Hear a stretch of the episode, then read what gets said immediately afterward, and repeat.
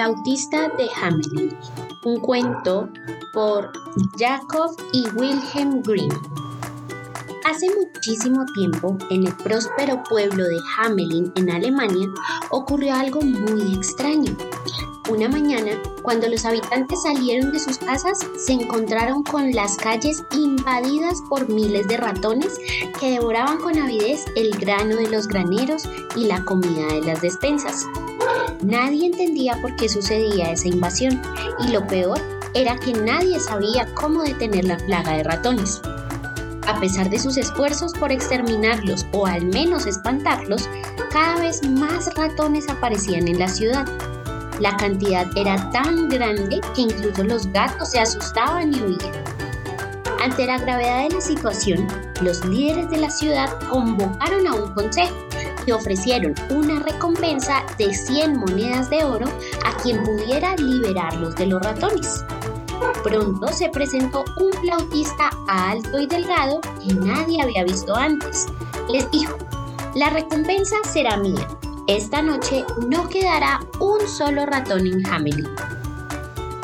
Comenzó a pasear por las calles, tocando una melodía maravillosa en su flauta que encantaba a los ratones. Estos salieron de sus escondites y lo siguieron embelesados mientras tocaba su flauta.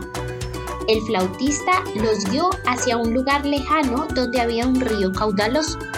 Los ratones intentaron cruzarlo para seguirlo, pero terminaron ahogados.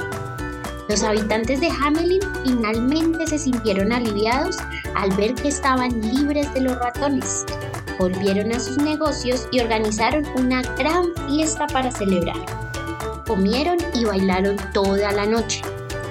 Al día siguiente, el flautista se presentó ante el consejo para reclamar las 100 monedas de oro prometidas. Sin embargo, los líderes de la ciudad, cegados por la avaricia y liberados de su problema, se negaron a pagar. Le dijeron, vete de aquí, ¿crees que te pagaremos tanto oro solo por tocar la flauta? Furioso por la ingratitud de los habitantes, el flautista tocó su dulce melodía una vez más. Pero esta vez, en lugar de ratones, los niños de la ciudad lo siguieron, hechizados por la música. Tomados de la mano, formaron una hilera y siguieron al músico ignorando los ruegos y gritos desesperados de sus padres.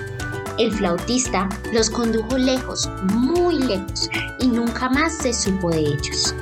En Hamelin solo quedaron los opulentos habitantes y sus almacenes llenos, protegidos por las murallas de la ciudad. Un manto de silencio y tristeza cubrió el lugar. Y así termina la historia de Hamelin, un lugar que quedó vacío y en silencio, donde ni ratones ni niños se pueden encontrar, incluso después de muchos años.